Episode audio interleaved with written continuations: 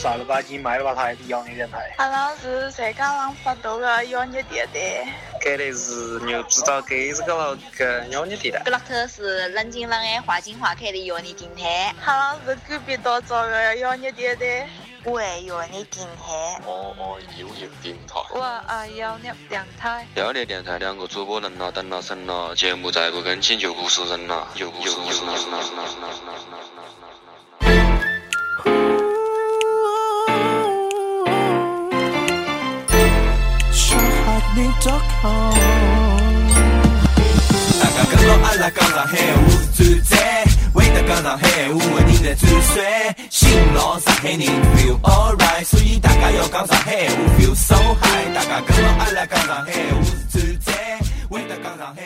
Hello，大家好，这里是阴差阳错到了上海，一待就是三年半的容爷们儿。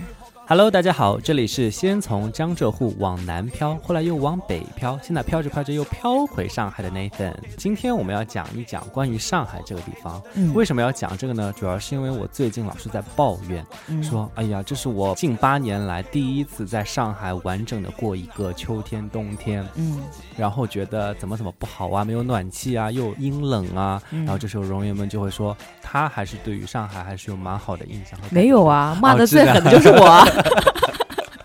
往往你待在一个地方，真的就是你会骂的骂的很惨，但是你其实是不允许其他的人来骂他的。嗯。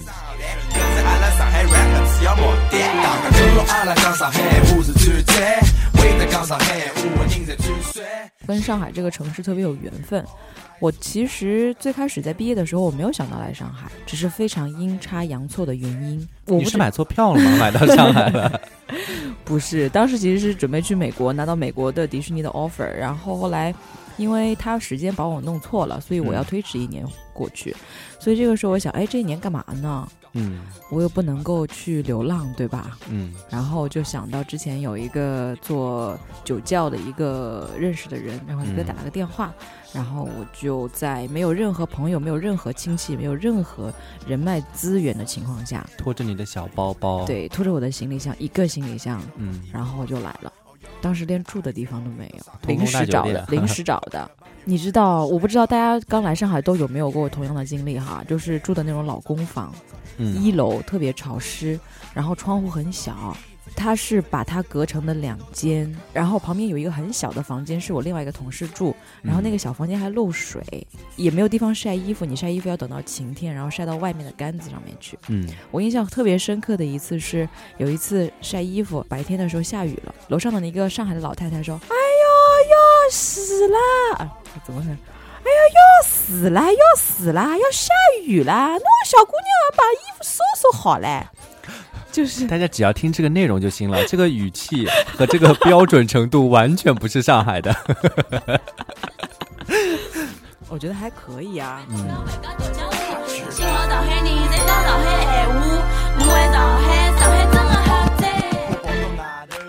后来就一次一次的搬家，因为工作的关系，然后被迫搬家。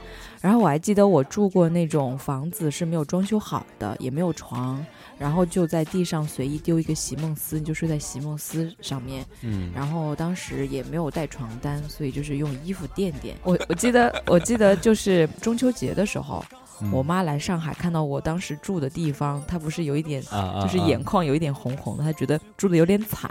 但是实际上，我妈如果看到过我之前住的地方，她不会有大哭吗？肯定要的。那就是当时有住房子，因为太差，因为发霉啊，怎么样的，自己还去刷墙。然后刷墙的时候，你会觉得，只有当你失去全部依靠的时候，你什么都会做。所以你也并不需要一个男人。是的，我都可以搞。来了上海，发现自己真的是一个容爷 再一次的自我认知。当时来上海，其实有很多不适应的地方，比如说语言，嗯，完全语系是不一样的，对，听不太懂。呃，因为我本身是江浙沪地区的，会觉得上海人就很可爱那种语言。第一个是因为他们讲话很快哈，然后其次是有些语言是没有翻不出来的，所以只能够讲普通话。然后普通话跟上海话夹杂在一起，然后会加在点英语啊，就更喜欢了。喏，哪里打？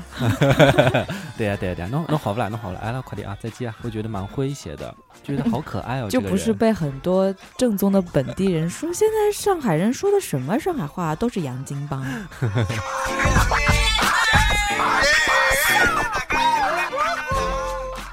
你有什么喜欢上海的地方吗？嗯，其实刚来上海的时候会觉得生活很操蛋，就比方说刚刚说到的。住房很差呀，很贵。你住那么那么差的地方要多贵啊？对，就是住那种老公房，两千八一个月。哦，那还是蛮贵的。交通又拥挤，空气其实不好。嗯，但是你为什么还要留在上海呢？就而且上海那么多优秀的人才，竞争也非常激烈。对。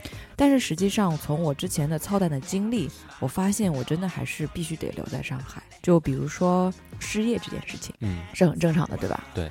嗯，之前刚来的上海的第一份工作是品酒师，然后后来就因为管理层的一些决策导致酒窖没有了，然后失业了。之后呢，就想说失业了怎么办呢？因为刚来上海也没有多久，也没有太多人脉，然后也没有太多工作经验，就开始去找兼职。这种兼职你看哈，我曾经做过教老老外英语啊，呃，教老外汉语，还有去小酒吧、小咖啡厅驻唱。更可笑的就是之前那个房东非常热情，他说：“哎呀，你们外地来的也。”嗯，也很辛苦，也不容易哈。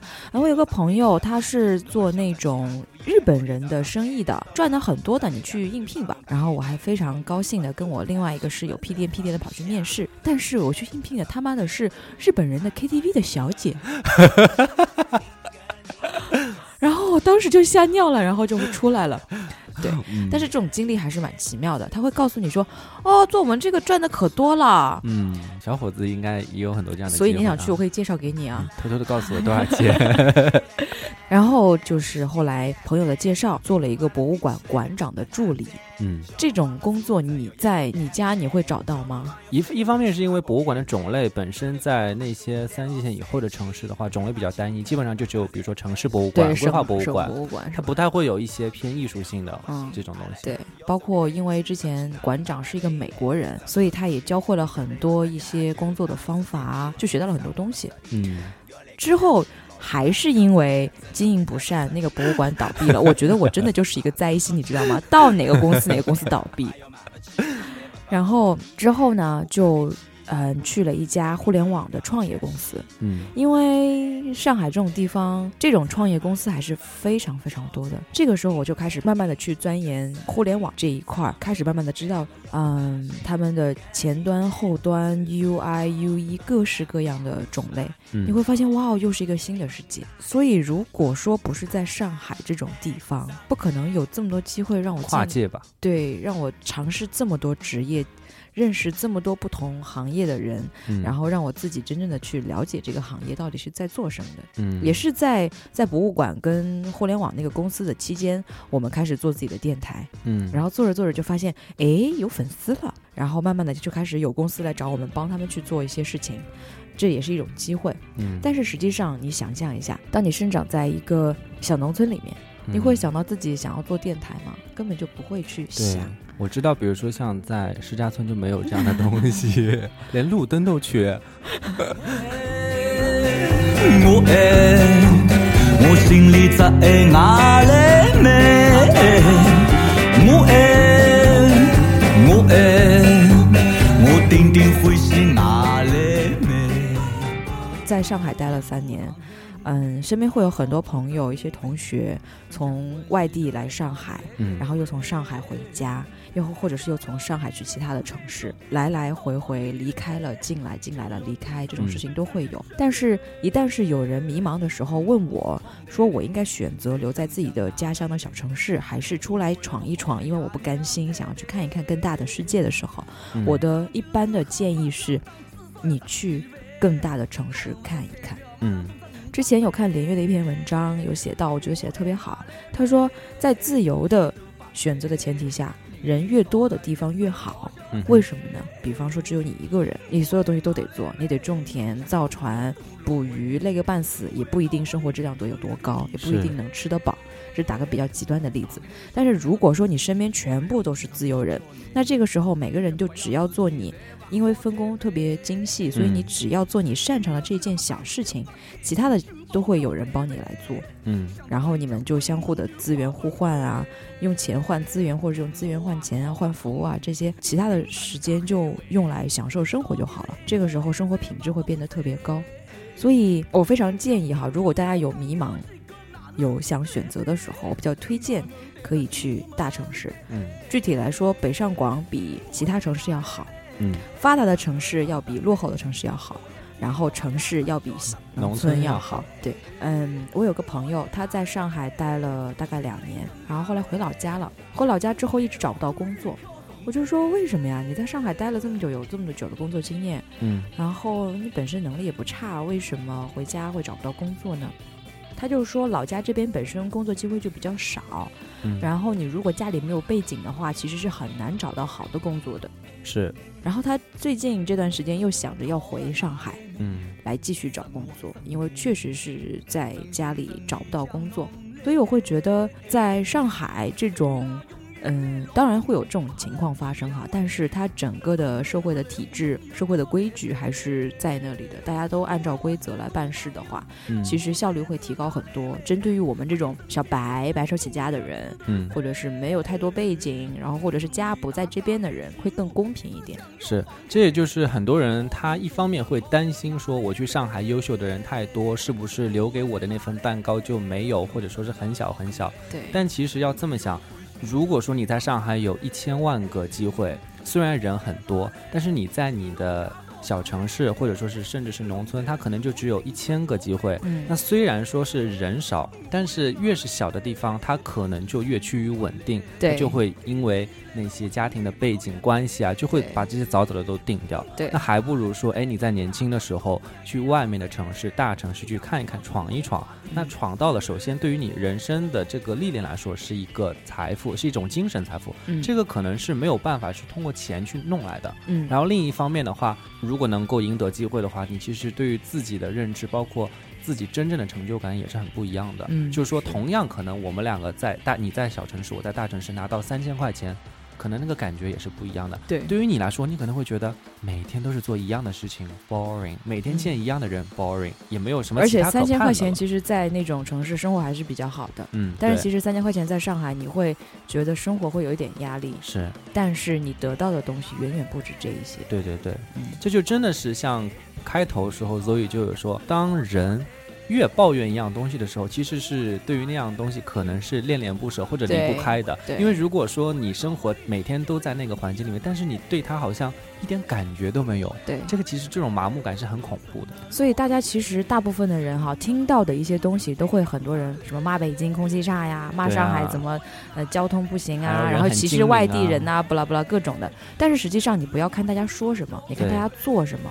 每年涌入北上广的这种人。是有多少啊？嗯，是很多很多的。当然，虽然现在也有一些数据了，比如说像很多大学生呢，他们的确近两年来可能选择北上广这种纯一线城市的会稍微少一点。嗯，但是我们其实在这里讲的也不是说一定要来北上广，我们一直讲的是，哎，如果你有机会去更大的城市，然后去更大的城市，对，去看一看就可以了。其实，对。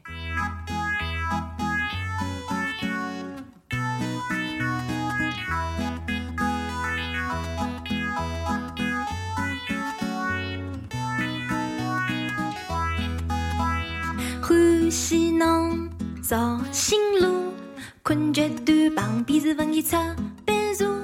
欢喜侬走路。对于我来说，我我很容易就会把我在北京的三年跟上海的印象会有比较，都是大城市啊。嗯，比如说前一阶段我经常去买菜，我发现在菜市场的感觉也是很不一样的。嗯哼，我发现北京的一些大妈去买菜，他们从来不砍价的，有钱是吧？有钱任性，多少钱？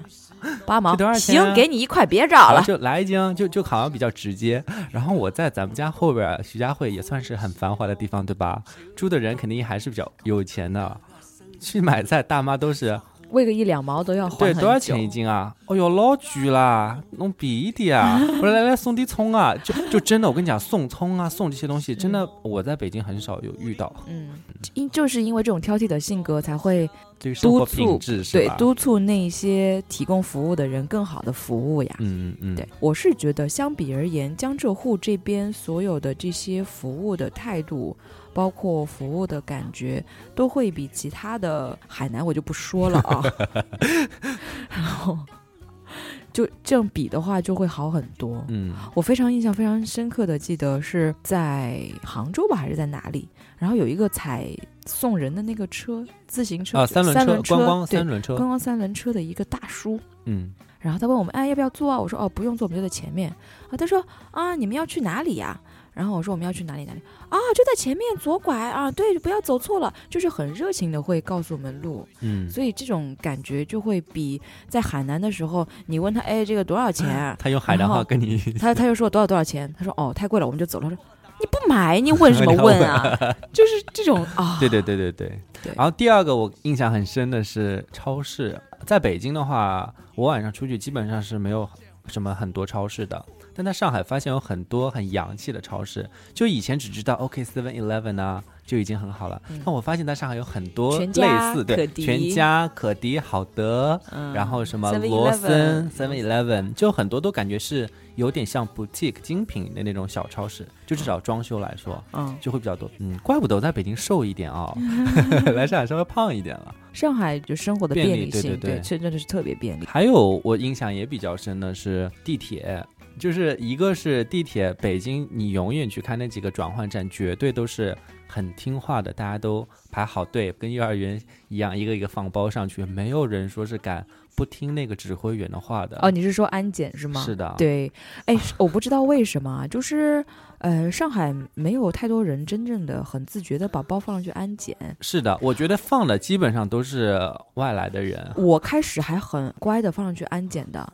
但是时间久了，我也变得不乖了。对啊，我就很少放，就不知道为什么。但是你如果真的有炸弹怎么办啊？希望上海市的市长可以调查一下，告诉我们，直接把你电台封了。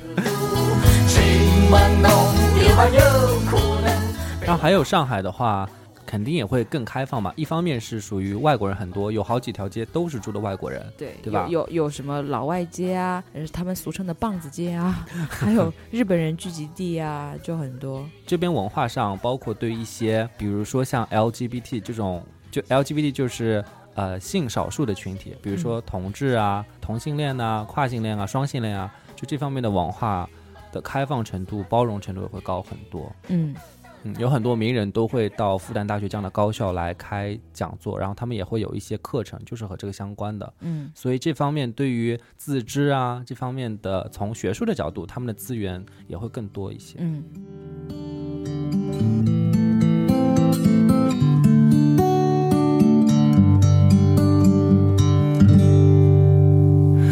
今早阿拉两家头拿起一把墨镜。来唱唱阿拉一道经历过的童年，男小孩请侬点好打火机，小姑娘准备卫生巾擦眼泪。落雨里落雨，就是在很多大人眼里哈，我有听过我的一些很多。亲戚朋友啊，就会觉得，哎呀，你一个人在那种大城市生活，无依无靠的，很可怜，车也没得开，房子也住的不好，吃的也不好，还那么辛苦，还要挤地铁，也没人照顾你，所以会觉得为什么要那么作践自己，留在这么糟糕的这种，至少很苦吗？那个日子对对对对对，为什么要让自己至于那种程那那种地步？为什么不回来过更好的生活？但是实际上他的生活。会非常方便，他的包括他的生活的内容、精神方面跟物质方面都会比其他的地方要多得多。即便是交通很拥挤，即便是空气不好，即便是房租很贵，但是依然是在坚守这个城市。是，但是我也有跟很多在上海的朋友有聊过，说，嗯，那你以后要在这边买房子养老吗？但是大部分的朋友都是说，啊，死也不买。对，上海这个地方适合奋斗，不适合居住。是，当真的你奋斗到一定程度了，你经济包括你的嗯社会地位达到一定程度的时候，他们更愿意会去选择一个安静的地方。对，奋斗的时候呢是需要全力以赴、很专心的。对，因为这边机会多、财富多，所以你需要在这边奋斗。但实际上，真的是享受人生的话，还是大家可能我都会去选择其他的地方。比如海南是吗？对，那对我而言的话，我会觉得上海是一个又有风景，但是它依然很繁华的地方。它有感性，也有它自己的理性的一面。嗯，就比如说，它这边有很多人玩时尚、玩艺术啊，但同时它也有自己的，比如说金融中心陆家嘴啊。对对，商业氛围还是非常浓厚的。对对对，他喜欢那些有野心的年轻人。嗯，但同时他也也会很。呃，欢迎那种哎，有一点小懒惰的人来这边过一点小资的生活啊，他也是很包容的。我会觉得，就是整体给我的感觉就是在这里，nothing is impossible。自从我把你从北京拯救来上海之后，你还想去其他的城市吗？嗯，你想去广州啊、深圳呐？Well, I'll say Los Angeles。还还想去国外看一看大的城市是吗？你是去旅游还是去工作？去去待一段时间。嗯嗯，再见。啊，不是说好让我们一起去吗？好的，我们明年，我们今年约美国洛杉矶，不见不散。嗯，好，今天就聊到这里。希望那些在上海，或者说想要来上海，或者说跟上海之间有任何故事的，嗯呃朋友们，好好享受在上海的日子，也可以跟我们一起来分享那些你在上海的故事跟情节。对，如果你想要来上海呢？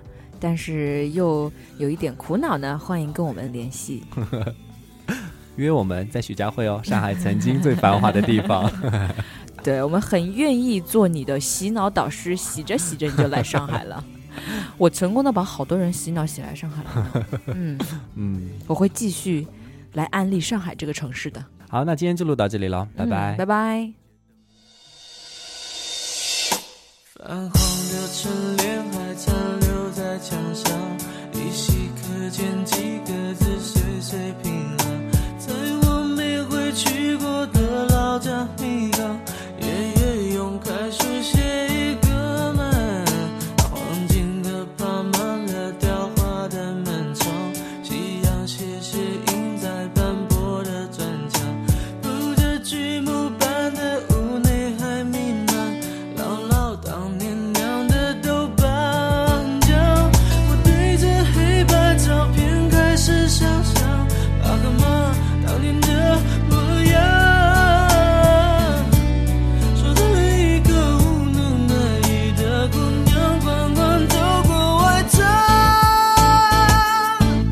消失的旧时光依旧是沙，在回忆的路上时间变好慢？老街坊小弄，当时属于那年代白墙。